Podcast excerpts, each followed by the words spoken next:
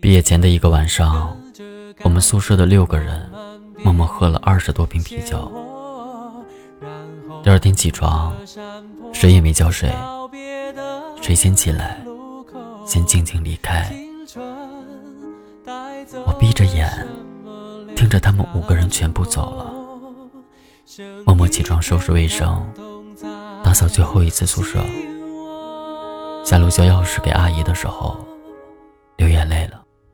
时光的河入海流终于我们分头走。没有哪个港口是永远的停留。